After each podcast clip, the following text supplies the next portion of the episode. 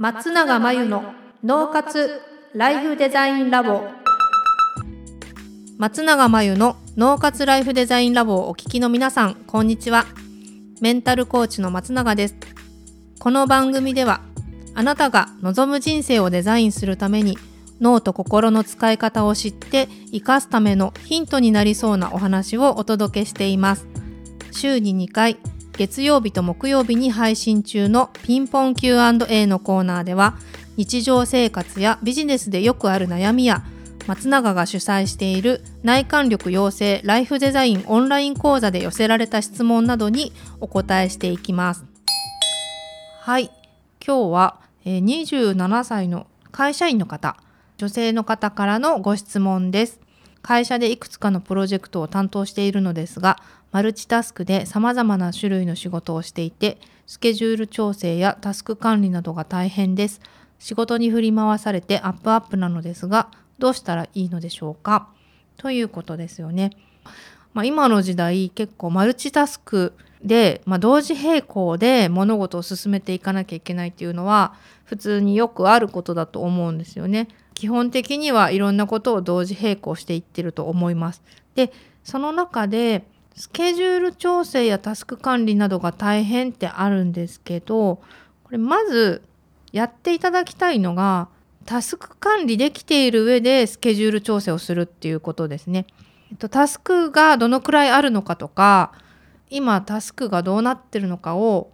わからないままスケジュールだけどんどん入れてっちゃうとスケジュールをこなすことに注力して自分のタスクが追いつかないとかそれでアップアップになっちゃうとかっていうこともあります。なのでタスク管理をとスケジュール管理をまずちょっと分けて考えてタスク管理を重視というか優先するのがいいかなと思います。もう一つは可視化することですね。例えばタスクであれば洗い出しをしないといけないと思うんですけどその時も目で見えるように例えばワードで、えー、と文字で箇条書きでっていう風にしてもいいし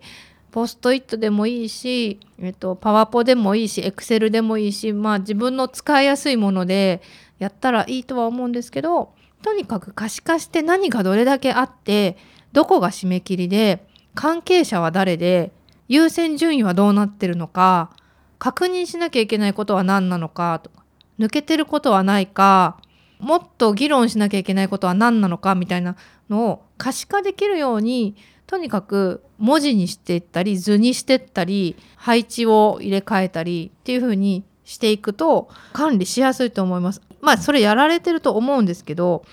いっぱいいっぱいになっちゃった時にそれをそれをする時間がないって言って頭の中でやっちゃうとうっかりなんかあの連絡が来たものに先に答えちゃって優先順位見誤ったりするのでそれは注意した方がいいかなというふうに思います。あとそのタスク管理をしている上で関係先との連絡を後手後手にならないように自分から取ってスケジュールを調整していけば振り回されてる感じって仕事の量が多くてもあんまりしないと思うのででもしくは仕事の量が多くてアップアップであれば断ればいいしとか逆に進み具合というか期間をも伸ばさなきゃいけないしとかあとは効率よくやる方法を考えなきゃいけないしっていう課題も見えてくるはずなので大事なのはなんとなく振り回されてる感があるとかなんとなくアップアップになってるじゃなくてどうしてそうなってるのかを可視化して自分でタスク管理していこうっていう意識だと思います。